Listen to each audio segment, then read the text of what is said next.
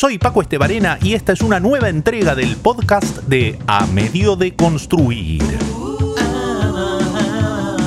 Relatos de un X de la generación X. Suscríbete ahora al canal para enterarte de las nuevas historias.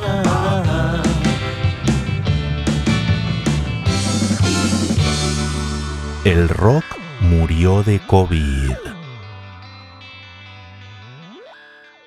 La pandemia 2020 no funciona de trama para ningún tipo de contenido, ya sea literario, cinematográfico o de entretenimiento en general. Espanta a los consumidores y a los críticos. Por lo tanto, disuade a los productores, estudios y editoriales de invertir en productos que la retraten. Y no se le puede atribuir a la gravedad de las secuelas dejadas por el virus en la humanidad, porque de ser por los daños ocasionados nunca se hubiese filmado una sola película sobre la Segunda Guerra Mundial. La diferencia está en que, en contraste con la acción vertiginosa del desembarco de Normandía, no hay cortes rápidos de edición que puedan crear palpitación por gente con barbijo haciendo filas lentas y espaciadas. Y porque se sabe poco del villano que, por corto de palabras, compone un personaje aburrido, sin cara ni cariz para un rol atrayente. Consciente de ello, les aclaro que en este relato el COVID tiene pocas líneas de diálogo. Su aparición será tan necesaria como breve.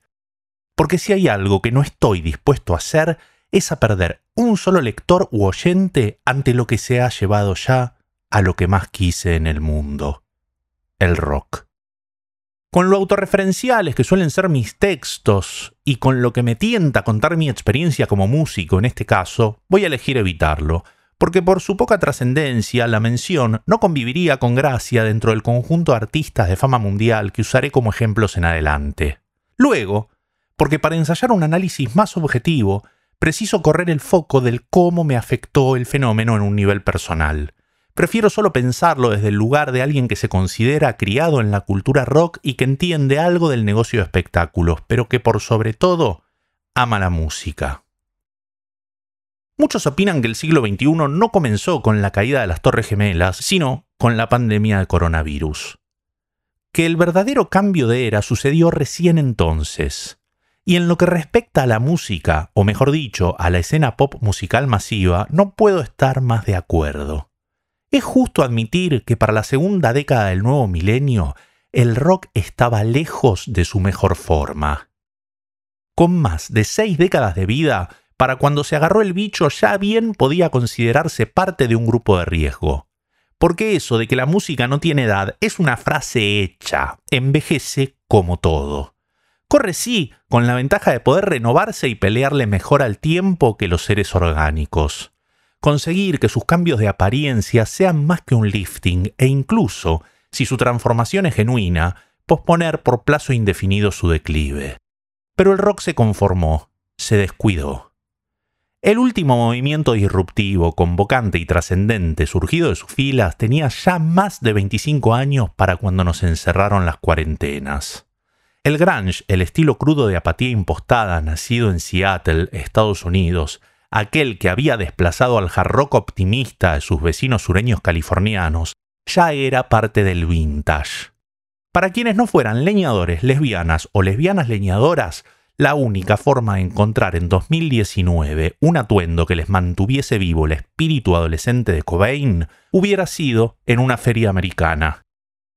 Es cierto que del otro lado del Atlántico y en contemporaneidad con el grunge, el Britpop entraba en ebullición con Oasis, Blair y Pulp a la cabeza, pero que por aferrado a todas las modas pasadas, desde el beat al new wave, con homenajes breves al punk y hasta al ska de Madness y de Specials, hacía más las veces de compendio halagador de todo lo bueno de la música de las islas que de signo de desobediencia o renovación.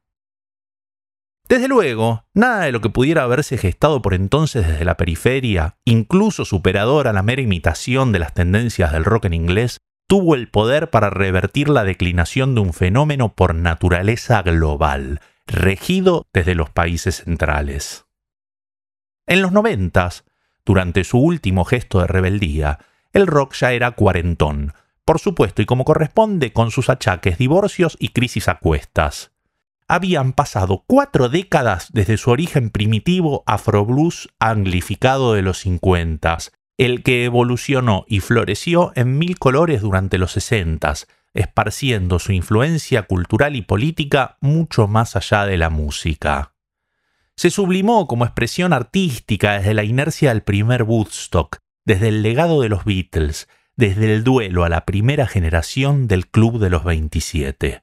Brian Jones, Jim Morrison, Janis Joplin, Keith Moon y Jimi Hendrix. Basta con remitirse a la factura de los que lo siguieron para entender por qué cotiza tan alto esa época. Led Zeppelin, Deep Purple, Queen, Wings, Genesis, Electric Light Orchestra, Supertramp y Pink Floyd, por mencionar algunas bandas. Grupos que construyeron, antes que canciones, himnos e incluso la mayoría de las veces sin caer en la tentación de sobreelaborar la música a un nivel inaccesible a las masas. De ahí que exista un consenso casi generalizado respecto de que el rock haya alcanzado su esplendor en los años 70 y que de ahí en más fue el comienzo de su caída. Sin embargo, me permito reivindicar los ochentas. No porque yo haya crecido por entonces y consumido su música con entusiasmo infantil sino por haber sincerado el trato entre rock y mercado, existente desde siempre, y transformarlo en mil hits para cantar, para bailar, para volver a disfrutar sin culpa. Parecido a sus inicios, pero ya entonces con un manejo de la sutileza y la ironía por momentos exquisito. Será por eso que cuando los artistas pop actuales reverencian en ocasión al rock, eligen sonar ochentosos y no como de otra etapa. Agrego, si durante su periodo de oro anterior no hubiesen surgido miradas elitistas que discriminaban el rock bueno del malo, el simplón del virtuoso, el puro del infiel, tal vez la actualidad sería otra. Tan calcado otros movimientos del siglo XX que duele. Si pasó con tu revolución preferida, ¿cómo no iba a pasarle a un estilo musical? No desconozco el rock posterior al grunge, Claro que hay y seguirá habiendo artistas enormes y talentosos que intenten renovar el género, pero su impacto cultural se diluye en una oferta muy amplia y atomizada, potenciada por los hábitos digitales de consumo, formas a las que el rock le cuesta adaptarse. La muerte del álbum, el regreso del single desde hace rato etéreo e intangible, le resulta incómodo. Las colaboraciones entre artistas, la mayoría de las veces forzadas, se notan impuestas por sus compañías en el afán de mejorar ventas, todo lo que, por el contrario, los que cultivan géneros urbanos dominan con maestría, los que llenan estadios sin promesas de nostalgia, sino de presente. Lo que resulta evidente, ya de al menos 20 años para acá, terminó de consolidarse y de formalizarse durante la pandemia.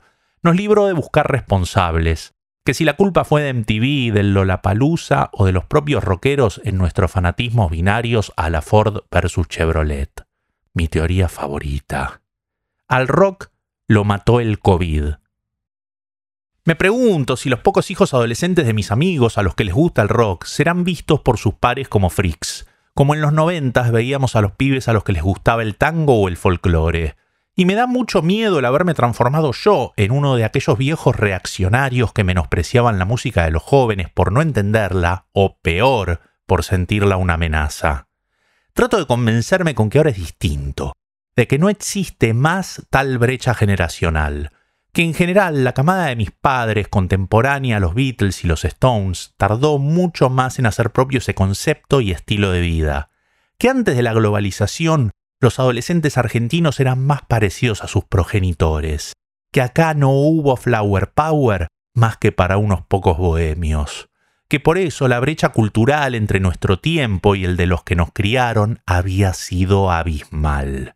Pero que ahora ya no es tan así, que mi hija y yo estamos mucho más cerca en el entendimiento del mundo, que no hay tantos temas tabúes que nos separen, como eran el sexo prematrimonial de sus hijos para mis abuelos, o el fantasma de la marihuana con los boomers para con nosotros, los X y los millennials.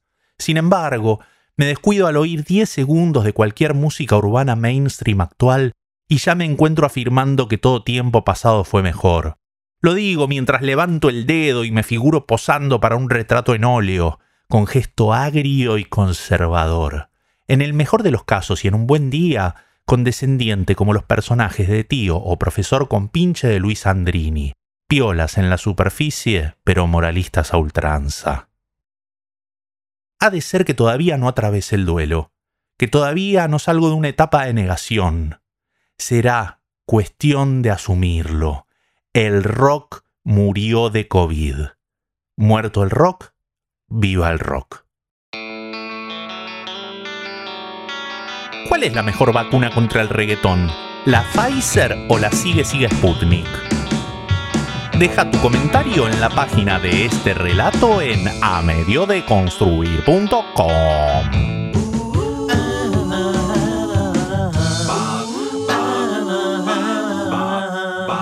Ya que estamos en tema, quédate en Spotify escuchando a los Reservoir Songs, mi banda de rock. Gracias y hasta un nuevo relato.